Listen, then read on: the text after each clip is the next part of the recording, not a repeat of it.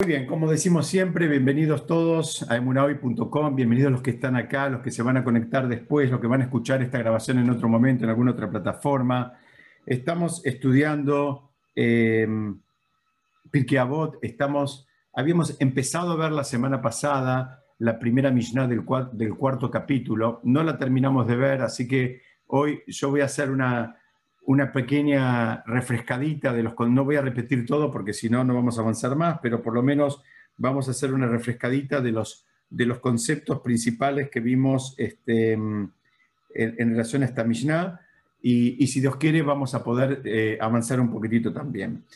¿Se acuerdan de esta Mishnah eh, en, eh, en, nombre de Benzomá? Él dijo quién es sabio y él nos, nos empezó a dar algunas pistas. Él dijo el que aprende de toda persona, como está escrito, de todos mis maestros he adquirido inteligencia. Ese es un versículo que dijo el rey Salomón eh, en el Teilim. Y él preguntó también quién es fuerte o valiente.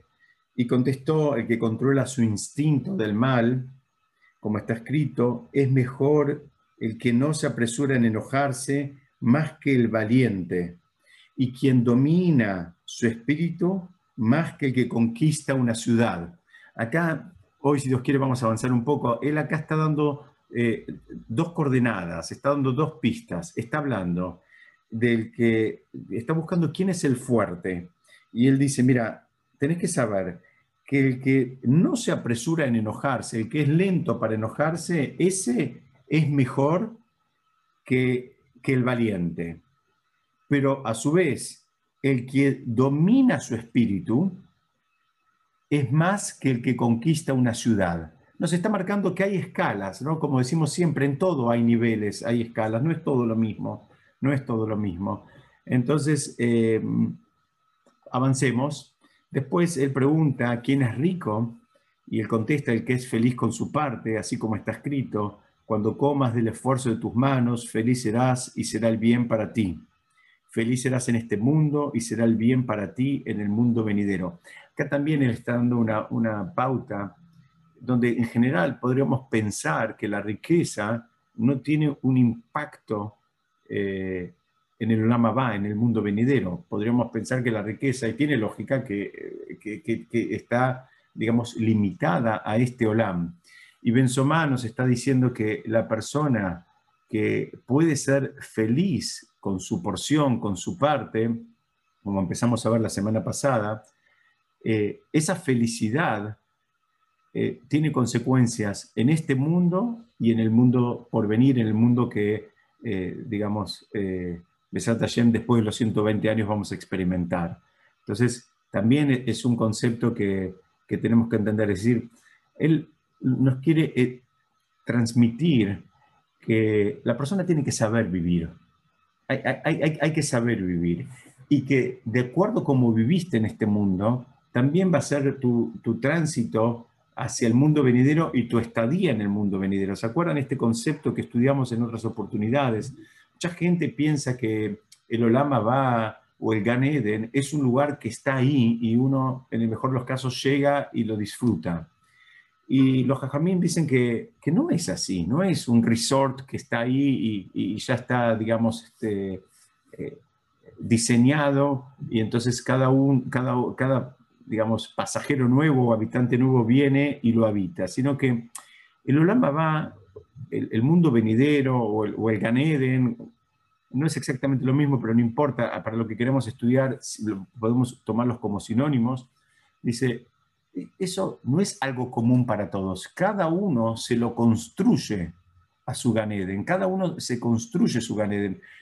No, pienses que el Ganeden del vecino va a ser el mismo que el tuyo no, no es el mismo. Todo tiene que ver con cómo te lo construiste. Por eso tiene acá Benzomá nos está diciendo que em, e, e, el concepto de la riqueza eh, también tiene un impacto en el mundo venidero. ¿Por qué? Porque tiene, tiene un impacto con cómo la persona en definitiva vivió en este mundo, eh, se está construyendo su propio Olama va eh, para después de los 120 años. Estoy haciendo por lo menos eh, algún, un, repaso de lo que estudiamos la semana pasada, algunas cosas que estoy diciendo no las estudiamos, pero vamos a ir agregándole algunas capitas, acompáñenme.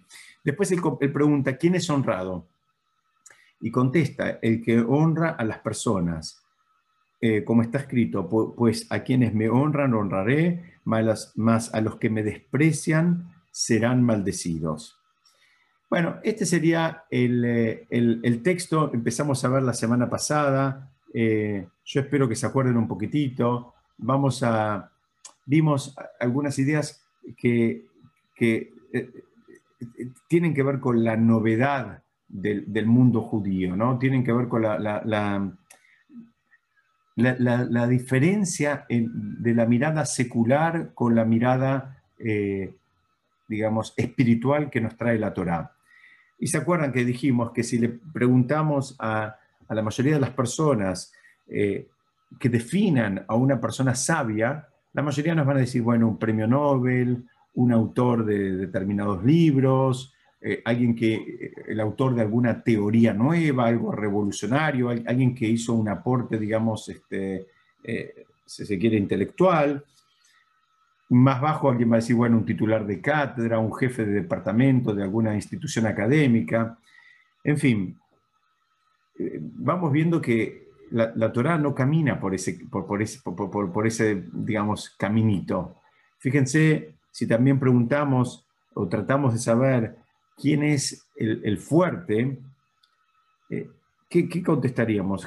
Generalmente vamos a contestar o gente que tenga fortaleza física o gente que tiene poder para manejarle la vida a otras personas, eh, digamos, o inclusive poder bélico, ¿no? También como para manejarle la vida a otras personas. Y lo mismo, si preguntamos, habíamos visto quién es el rico, a la mayoría de la gente va a decir, bueno, agarremos la lista de, que hacen las revistas especializadas en evaluar, eh, digamos, eh, fortunas, en, en, evaluar riquezas, y vamos a decir, bueno, eh, los que están en, en, los cinco primeros posiciones son los más ricos del mundo y después vienen estos y este y este, entonces el rico es el que está más arriba que el otro en esta escala que elabora esta revista especializada. Y por último, si preguntamos quién es el honrado, y bueno, la, respuesta va a ser, bueno, el que recibió distinciones, al que le dieron medallas, premios, plaquetas, aplausos, aplauso, medalla y beso, como se decía siempre. En fin, esto es lo que la mayoría de la gente entiende por alguien que es honrado. Entonces, vamos a ir rápidamente. Lo que vimos la semana pasada es que la, perspectiva de la Torah es absolutamente distinta. La perspectiva de la se destaca de tan, de tan distinta que es en relación a, a la del mundo secular. ¿Por qué? Porque vimos que el sabio no es el que enseña o el que transmite conocimientos, sino el que los desea, el que anhela adquirir el, conocimiento o la sabiduría. El poderoso, de acuerdo a la, mirada de la Torá, no es el que regula la vida de los demás. El poderoso, sino es el que controla sus propios impulsos. Ese es el poderoso. No, es el, no, piensen que el poderoso es el, digamos, el, que puede manejarle la vida a otros. Y, digamos, en la misma dirección surge que el, rico no es el que más tiene, sino el que está contento con lo que tiene. Y ahí creo que nos va dando una pista y vamos entendiendo por qué justamente en esa parte de la Mishnah dice que el impacto es en este, en este mundo y en el mundo por venir. ¿Por qué? Porque como como estudiamos en otras oportunidades, es un concepto tan importante que, lo tenemos que repetir. La persona que, se queja, la persona que no está contenta, que siente que, el mundo le debe, que la comunidad le debe, que el jefe le debe, que el marido o la esposa le debe, eh, em, que, siente que él debería tener más. En definitiva, hay un problema de muná ahí atrás. El problema de muná es un problema serio espiritual, que es que él piensa o entiende que Hashem se equivocó entonces, ahora lo, entendemos a la inversa. La persona que sí está contenta con, lo que él tiene, independientemente de que sea eh, mucho o poco, la persona que alcanza ese nivel, alguien puede pensar que es más fácil estar contento con lo que uno tiene cuando uno tiene mucho, pero no, funciona así. El Talmud ya, dice, el que tiene el que tiene 100 quiere 200 y el que tiene 200 quiere 400 y el Talmud termina con una conclusión que dice que nadie se va de este mundo, o la mayoría de la gente no se va en este mundo ni con la mitad de lo que hubiese querido tener. Entonces, saquémonos la idea de la cabeza de que esto de poder aceptar y estar contento con lo que uno tiene eh, está vinculado con, la magnitud de lo que uno tiene. No, no pasa por ahí. Eso está eh, vinculado con, un trabajo espiritual, con un trabajo de entender que Hashem no se equivoca, que Hashem maneja el mundo, que Hashem a cada uno le da los recursos que necesita para que él cumpla la misión que él tiene, que no todos tenemos la misma misión y no todos vinimos a este mundo a hacer lo mismo, que no hay un precepto que diga eh, te enriquecerás, que, tampoco hay ningún problema con, con, tener, digamos, una, una, situación holgada, pero, eh, digamos, eh, eh Benzomá lo que está diciendo, dice, él, la persona que puede alcanzar ese nivel de estar contento con lo que tiene, dice, se está construyendo un Olama va premium. ¿Por qué? Porque, bueno, él está caminando eh, con Hashem. No, es que, no es una actitud de conformista, no es, no, es una actitud para nada conformista, es una actitud de, de, aceptar lo que él recibe de Hashem y entender que Hashem es el que mejor sabe lo que él necesita y si le dio en esta medida es porque esta es la medida que él necesita para hacer los desafíos que él tiene que hacer y, punto. Y no se está quejando, no se está levantando, y no está envidioso, y no está celoso, y no tiene la cara torcida, y está feliz y está contento. Y dice, bueno, se está construyendo un buen Olamabá porque está caminando con Hashem ya en este Olamabá. O sea, esa, esa, esa idea también es muy importante que la reforcemos. No, no es que vamos a ir a un lugar que está, vamos a ir al lugar que nosotros fuimos capaces de construir con nuestras acciones y con nuestras actitudes en este mundo. El mundo venidero se construye en este, no es que cuando llegamos allá ya no hay manera de construirlo. Se construye con Torah Mitzvot, se construye con actitudes. Esta es una actitud de estar contento con su parte que ayuda y mucho a construir el Amabá. Y por último, para terminar de por lo menos presentar las, cuatro, eh, eh, eh, los cuatro casos que plantea la Mishnah cuando habla de quién es el honrado, la novedad es que el honrado es el que honra a los demás, no es el que recibe más honores. Desde el punto de vista de la Torah, la persona más honrada es justamente el que honra más a los demás. Y lo vamos a ver un poquitito más en profundidad. Entonces, de vuelta, estoy tratando de repasar rápidamente, pero para ponerlos en tema. Cuando él, cuando él dice, ¿quién es el sabio? Eh, dice, aquel que aprende de toda persona. ¿Se acuerdan que estudiamos? Eh, hay, muchas personas que tienen como una resistencia a estudiar con alguien si no tiene el mismo nivel de educación, de formación, de pergaminos, y si tienen opciones, prefieren estudiar lo que se dice con el titular de cátedra en lugar de con un ayudante o con un eh, docente que está dando sus primeros pasos. Acá la definición, eh, digamos, ya, ya eh, nos da una pista gigante. Eh, la, definición de sabio no tiene que ver por la acumulación de conocimiento, ni tiene que ver por la transferencia de conocimiento que él hace a los demás. La definición de sabio, de acuerdo a, la, a Torá, es aquel que quiere ser sabio, aquel que le importa, aquel que tiene esa, esa actitud, digamos, eh, de curiosidad, y, entonces eh, lo hace con, ganas, con cariño y, quiere, y quiere aprender. Entonces, como él quiere aprender, él puede aprender de toda persona, en todo contexto y en todo lugar. ¿Se acuerdan que estudiamos que el Rab Suya dijo que mismo de un ladrón podemos aprender? Y alguien diría, no, mejor no aprendas nada del ladrón, a ver si Shalom te convertís en ladrón. Dice, no, no funciona así. A veces hay actitudes que puedes aprender. Y él las lista, las digo rápidamente porque las estudiamos la semana pasada. Si alguien después quiere verlas, puede ver la grabación que ya está subida, pero dice, el ladrón eh, eh, solo, conoce, eh, solo él conoce sus actos, está dispuesto a correr peligro para lograr su cometido, invierte un gran esfuerzo y afán en lo que hace, cada pequeño detalle es de gran importancia para él, no le da todo lo mismo, él programa, piensa, medita, calcula, lo hace de una manera, digamos, este, detallada, es rápido, confía y está seguro de sí mismo, y si falla la primera vez va a volver a intentar. Y así traen los jajamim, dicen, mira, todas estas, todas estas condiciones eh, son apetecibles para todas las personas, no para aplicarlas, digamos, para robar, pero sí para aplicarlas para el crecimiento espiritual. Si la persona, digamos, eh, eh, hace propias estas actitudes del ladrón en su vida espiritual, dice el Rab Suya de Anípolis, dice, vas a estar frente a un gigante probablemente, porque va a hacer las cosas y las va a hacer con ceniut, con recato, no va a andar canchereando como lo que hace, va a, digamos, va a asumir algún, algún, alguna situación, entre comillas, de riesgo para poder avanzar en su camino de Torah y mitzvot, también va a invertir esfuerzo, se va a ocupar de los detalles, lo va a hacer con presteza, con velocidad, confía, va a estar seguro de sí mismo y va a tener esa fuerza de volver a intentar.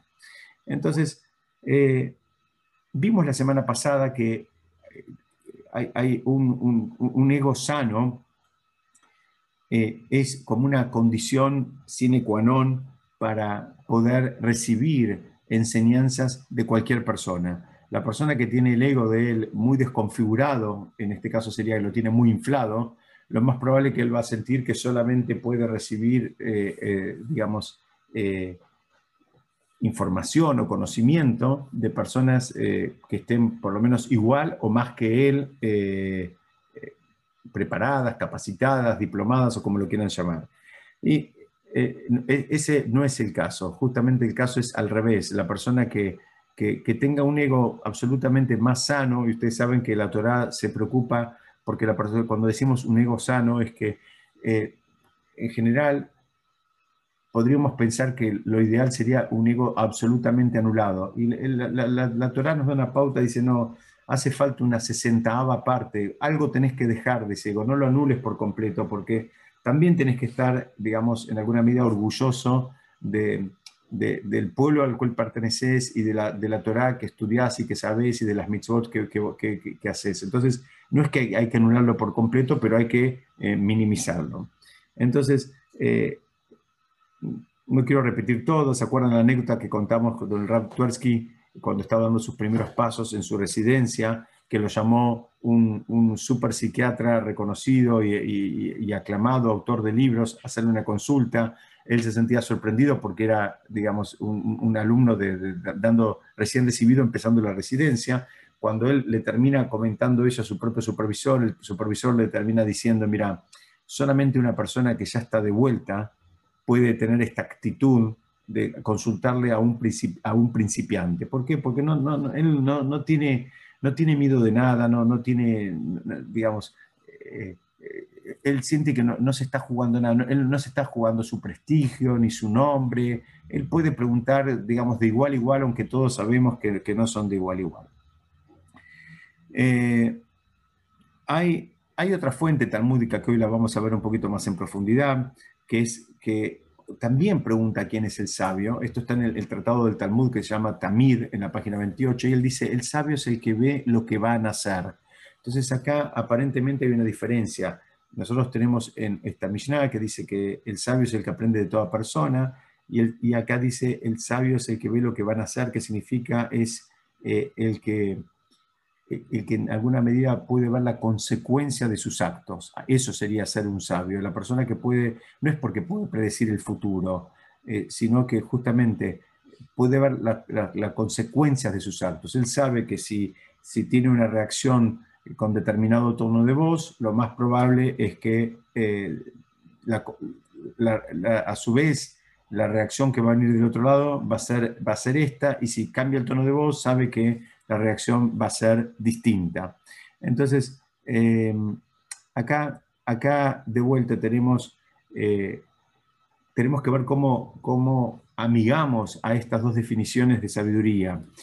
Y eh, en, hebreo lo que van a hacer se dice arrobe mayenolad. Él puede ver eh, la, expresión que está en el, Talmud, se la puede entender en, términos de futuro o se la puede entender en términos de pasado.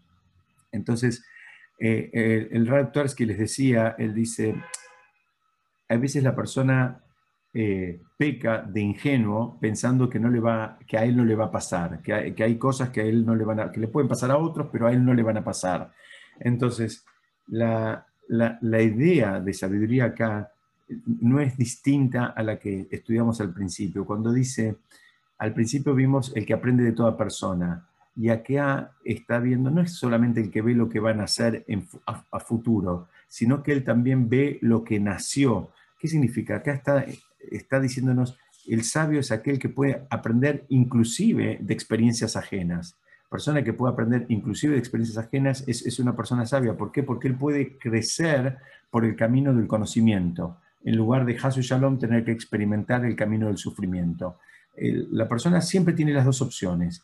O, o crece con el conocimiento, que significa eh, consultando con gente que, digamos, que, lo pueda asesorar desde una óptica de la Torá, una mirada de la Torá, o puede jugársela solo, pero eh, a veces ese es un camino de prueba y error que puede ser más largo, más doloroso y más costoso. Entonces, la persona tiene siempre la opción para crecer. Crecer va a terminar creciendo. O crece a los golpes, a los tumbos, con dolor y sufrimiento, o crece con el conocimiento. Me acuerdo, mi maestro Raúl Haim Zuber, que alaba Shalom, él, daba siempre un ejemplo. Dice, la persona va a un campo y está todo sembrado de eh, hongos. Entonces, él quiere comer hongos, pero en esos hongos hay algunos que son venenosos y otros que no. Entonces, él no sabe cuáles son cuál, digamos, cuál, cuál es cuál. Entonces, ¿qué opciones tiene? Dice, bueno, puede buscar un libro, que el libro tiene las fotos y las descripciones, y con eso él sabe cuáles puede comer y cuáles no, o puede ir a hacer prueba y error y tal vez con algunos eh, pasar un mal momento. Dice, bueno, esto que parece algo tan obvio, lo hacemos todo el tiempo. Todo el tiempo lo terminamos haciendo que no es que vamos al libro, sino que al revés. Probamos nosotros, probamos nuestro camino, nos, nos, mandamos así solitos. Entonces, eh, el, concepto de, sabiduría es el que ve lo que nació, el que ve lo que va a nacer, es que aprende de la experiencia propia y ajena, aprende, digamos, de lo que ya pasó y puede inferir lo que va a pasar y, trata de cambiar los, caminos de acción. ¿Se acuerdan que compartimos la semana pasada la definición de Albert Einstein de locura, donde dice hacer siempre lo mismo y esperar resultados diferentes? Eso es una definición de locura. ¿Qué pensaste que iba a pasar? Si ya probaste en un momento o, ya viste que otros probaron, ¿por qué pensaste que tu receta iba a dar un, resultado distinto? ¿no? Eh, me voy a adelantar un poquitito y cuando la, la, la pregunta en relación a la fortaleza, quién es fuerte, eh, habíamos identificado un patrón de comportamiento de aquellas personas que tienen la autoestima muy baja. ¿Qué hacen estas personas? Estas personas lo que hacen es intentar manejar la vida de las personas, de otras personas, y de esa manera, en alguna medida, este, disminuyen supuestamente ese sufrimiento causado por tener la autoestima muy baja. Digamos, eso termina siendo una ilusión de que son más fuertes, porque en realidad no son más fuertes que nadie. Y el mecanismo este no, termina de, cumplir su, misión, entonces eh, se termina convirtiendo en un círculo vicioso donde la persona eh, vuelve a buscar otro, otro, otro grupo eh, a quien poder controlar la vida, manejar la vida y así el sentirse que está en una situación un poquitito más, más fuerte. Nosotros tenemos en nuestra Torah eh, casos de grandes líderes que al contrario no querían saber nada con controlarle la vida a otro. La persona que está de vuelta con un nivel de ego, con un nivel de autoestima, eh, digamos, balanceado, en armonía o equilibrado, como lo quieran llamar, lejos está de querer ir a manejarle la vida a otra persona, que, que el otro haga lo que le parezca. Uno quiere seguir, digamos, con sus propios eh, eh, temas, con sus propios desafíos y seguir construyéndose y seguir su camino. Y, nadie quiere ocuparse de la vida de otro. Inclusive, les decía, líderes de, nuestro pueblo como Moshe o Shaul mismo, tuvieron que ocuparse en algún momento de regular la vida de las personas porque hacía falta y fue el pedido que le hicieron. Pero ellos no querían ocuparse de eso. ¿Por qué? Porque, digamos, es, algo que a priori nadie que, esté bien debería desearlo demasiado, ¿no? Entonces, esta, esta también nos viene a enseñar algunos conceptos, no solo de ética, como todo el libro de Pirkei Avot nos enseña, eh, la traducción, una de las traducciones en, castellano es que el libro se llama Ética de nuestros padres, pero sino también nos enseña algunos conceptos eh, que tienen fundamentos en la psicología eh, muy profundos que, nos pueden servir, digamos, como para, para detectar por dónde, por, dónde vienen las, reacciones que, encontramos. Entonces, eh, vimos quién es el rico. Eh, hay distintas traducciones. El Hatán Sofer dice, él no se siente muy cómodo con el que está contento con su suerte, sino con su parte, con lo que a él le tocó. Ustedes saben que eh, se estudia, el, típico caso que se estudia acá es, si, supongamos que un padre, lamentablemente que nadie vea, se va de este mundo dejando un, hijo chiquitito. Entonces, ese padre dejó bienes. Se nombra a un, a un administrador o a un grupo de personas que van a administrar esa riqueza para ir dándosela al chico a medida que, la necesite para su educación, para su formación, y se la van dosificando, porque justamente esa es la función de este grupo, es, dosificar esa, riqueza para, darla en la medida y en el, y en el momento adecuado. Ahora, ¿qué pasa? Si, si el chico pide y pide de más digamos, teniendo nueve años, y el chico dice, me quiero comprar una moto y demás, eh, la responsabilidad de estos administradores es no dársela. ¿Por qué? Porque no es bueno para ese chico en ese momento. Y entonces, así como en el ejemplo nos sale claro que el, que está a cargo de ese, de ese fondo, digamos, el que está administrando ese fondo, eh, necesita eh, decir que no, dicen, de la misma manera, hay veces Hashem actúa con nosotros nosotros somos como ese chico que le pedimos al administrador del fondo que nos dé dinero para comprar una moto cuando tenemos ocho años. Pero Hashem es igual, está actuando igual que el administrador de ese fondo, que es el que entiende que, para cada cosa hay un momento y un lugar y va dosificando la entrega. Y así como, como, digamos, como estos anteojos que yo tengo puestos me sirven a mí y lo más probable es que no le sirvan a nadie, a ninguna otra persona, dice, bueno, lo mismo es eh, en relación a los bienes y a la riqueza que le llegan a cada uno. Entonces, este, em, el, el eh, no, ese no, el,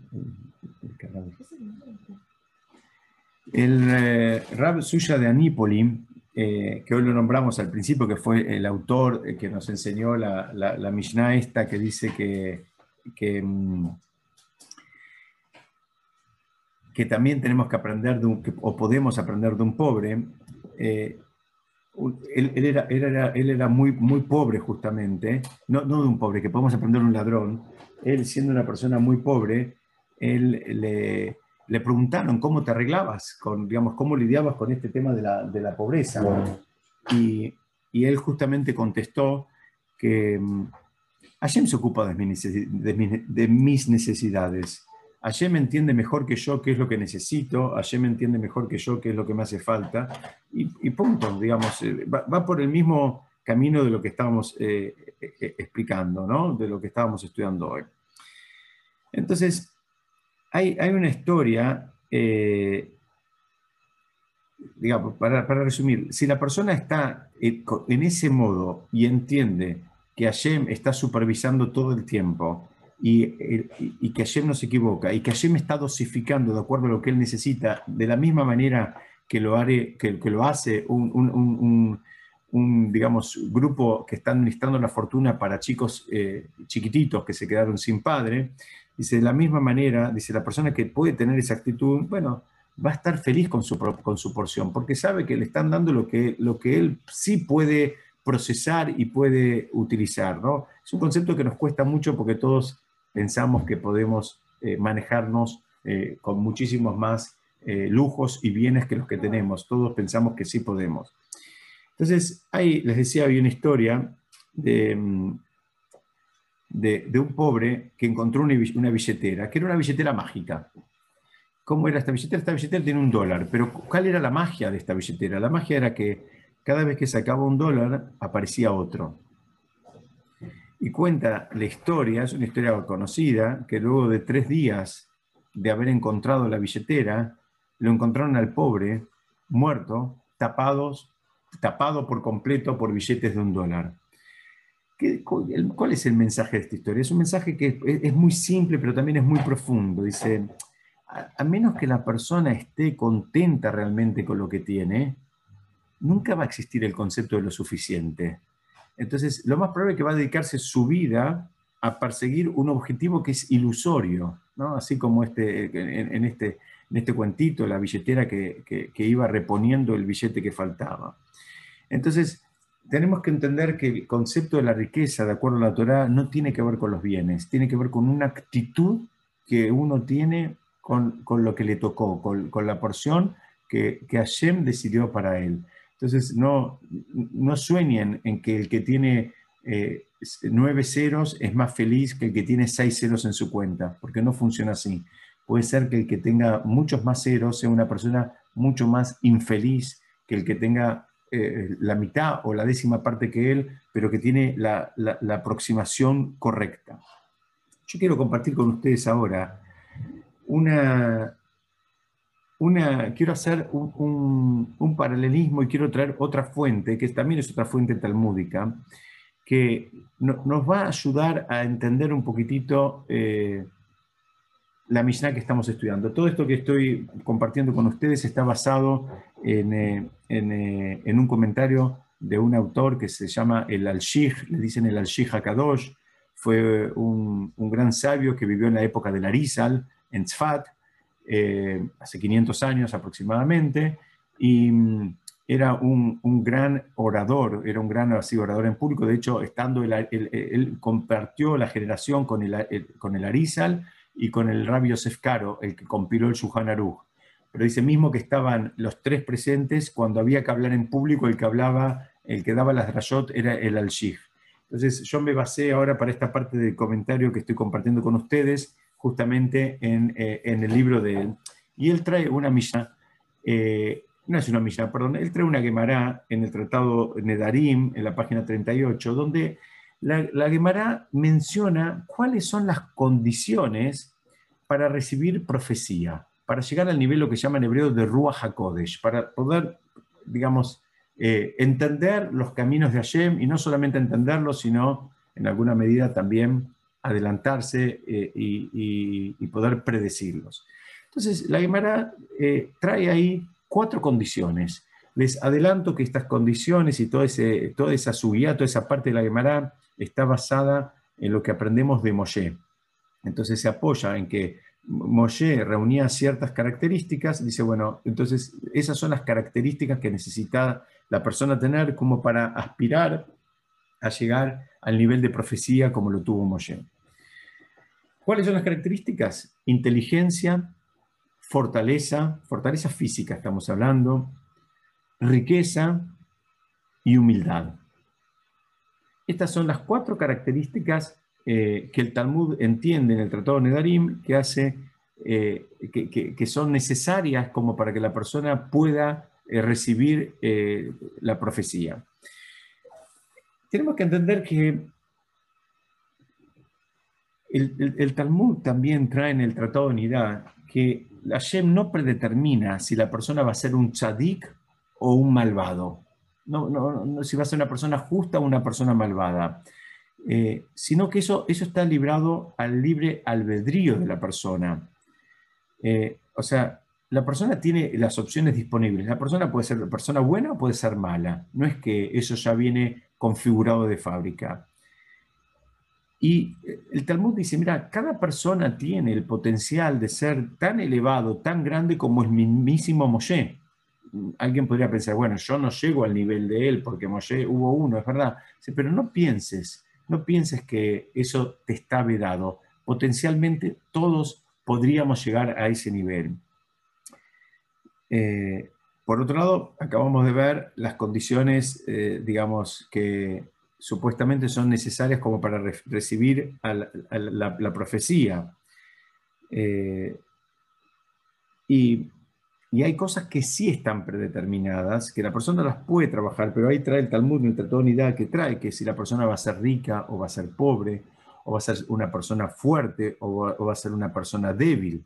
Entonces, la pregunta que, que, que trae el Al-Sheikh dice entonces, si ya fue decretado que la persona va a ser una persona débil o va a ser una persona pobre, porque a veces viene a este mundo a pasar justamente el desafío, el desafío de hacer su abodat Hashem, de servir a Hashem, de hacer todo su trabajo de Mirot, en este caso en la pobreza.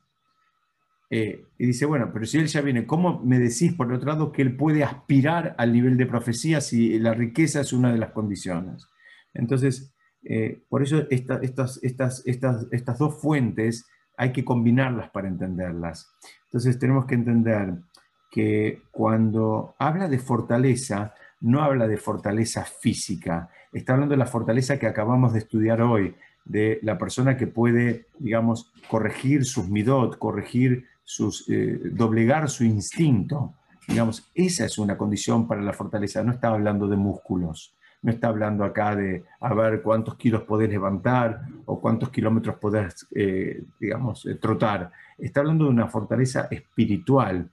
Entonces dice, muy bien, te puede poner como requisito, porque la fortaleza física, si vas a ser una persona, digamos, que, que, se ahoga en 100 metros o que puede correr 50 kilómetros, eso en alguna medida sí viene predeterminado de fábrica, ¿no? Pero, pero esta fortaleza que estamos estudiando ahora no viene determinada de fábrica. Eso es algo que se consigue con el trabajo personal de la persona. Entonces, en tanto y en cuanto es algo que la persona lo puede conseguir, eh, eh, es, una de las condiciones como para recibir la, profecía. Y la riqueza, que alguien, ahora vamos a analizar de acuerdo a otro comentarista, puede decir, bueno, ¿para qué necesito yo riqueza para, para, para, poder recibir profecía? ¿Cómo, ¿Cómo juega la riqueza? ¿Por qué necesito tener muchos muchos millones o muchos ceros o muchas propiedades o como, como quieran medir la riqueza. Sino la riqueza que está hablando acá es la misma riqueza que estamos estudiando nosotros en nuestra Mishnah de, de, Pirkei Avot. No está hablando de riqueza material, aunque Moshe era una persona que, era, era rico materialmente. Está hablando de la actitud que tiene frente a lo, que tiene y a lo que le pasa y a los desafíos que le presenta la vida. Está hablando de una actitud por eso lo considera una persona millonaria. ¿Por qué? Porque está contento. Entonces está contento con lo que le tocó, está contento con su porción. Inclusive hay una, sutileza que algunos estudian. Ustedes saben que en hebreo dice asameach bejelko, que significa está contento con su parte. Esa es una manera de estudiarlo.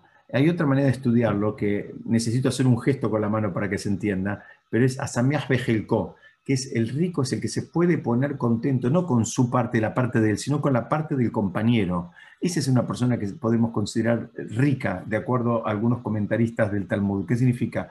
Alguien que ve que otro está, digamos, este, perdón, creciendo eh, materialmente y también se puede poner contento.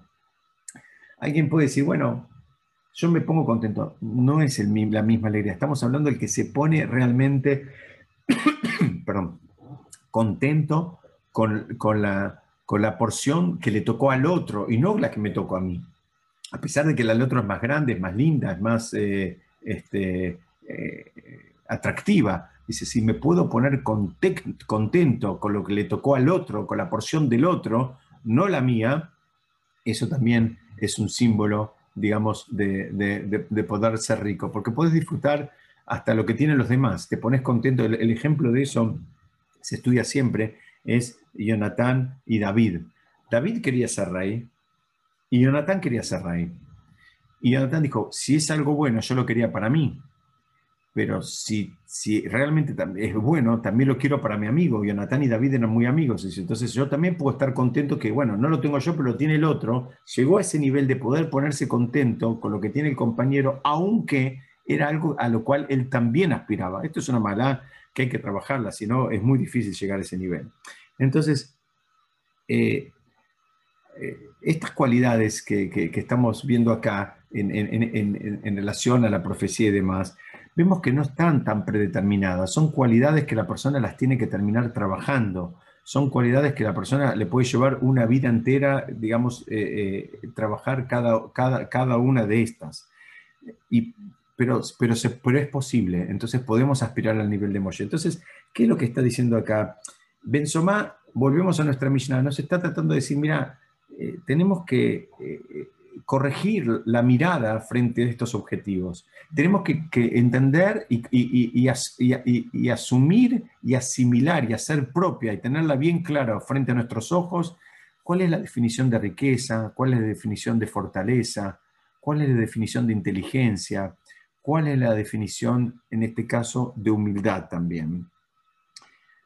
Vamos a avanzar un poquitito y déjenme ver de vuelta el contrapunto, donde dice, vuelve a preguntar, ¿quién es el sabio? Traemos la, la que vimos hace un ratito.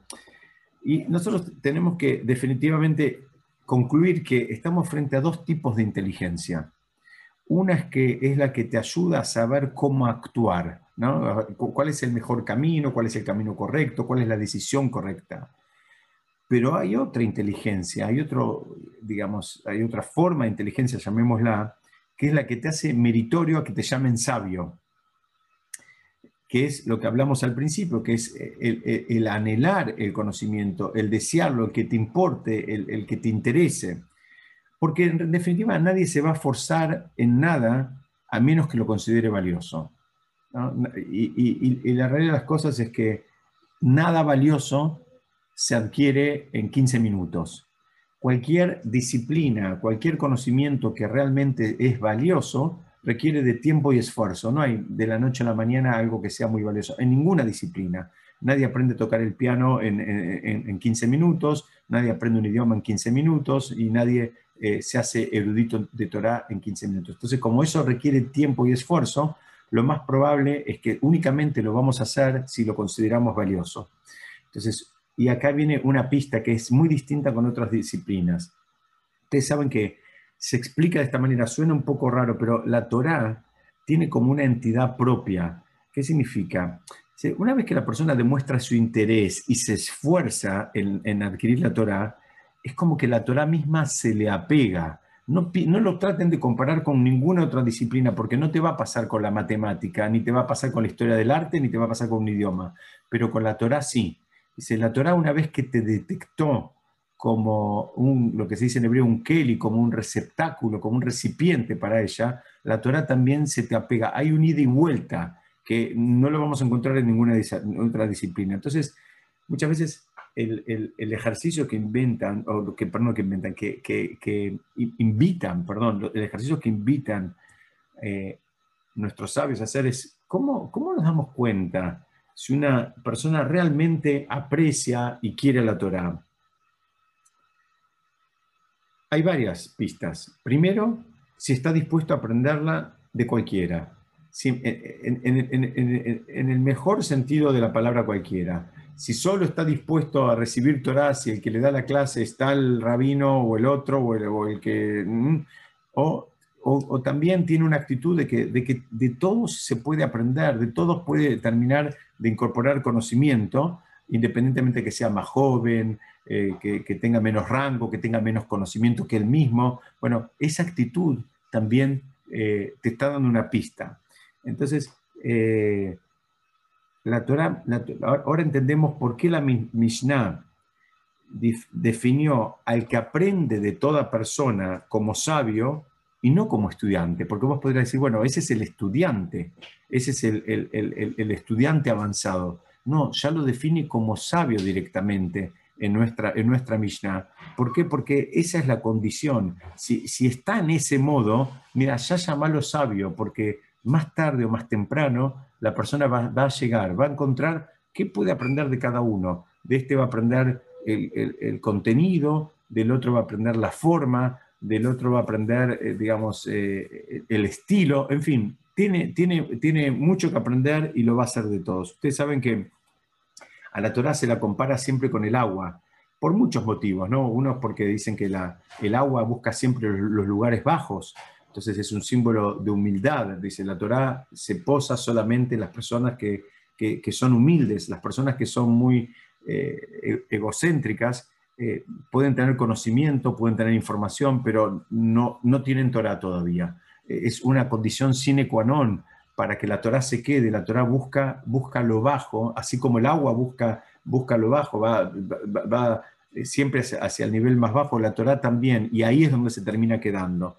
Esa es una explicación. Y hay otra explicación por la cual la Torah es comparada con el agua. Dice, así como un río, independientemente de su caudal y de su profundidad, acepta eh, agua de afluentes que pueden ser a veces un hilito de agua, un pequeño manantial mucho más chico que, digamos, que, no tiene eh, ni el aspecto, ni, ni, ni, ni, como les dije, ni, ni la profundidad, ni el caudal que él tiene. Dice, bueno, la Torah funciona así. La Torah es comparada con el agua y la persona tiene que tener esa actitud. Así como un río acepta que le lleguen afluentes, que aunque sean un hilito de agua, que caigan, eh, digamos, por, no sé, unos pocos centímetros cúbicos por, por, eh, por, minuto, dice, la Torah es de la misma manera. Uno tiene que tener esa actitud de aceptar, recibir Torah, sea de alguien que tenga un caudal enorme y una profundidad muy grande, o de alguien que eh, tenga el equivalente a un, a un hilito, como dijimos recién.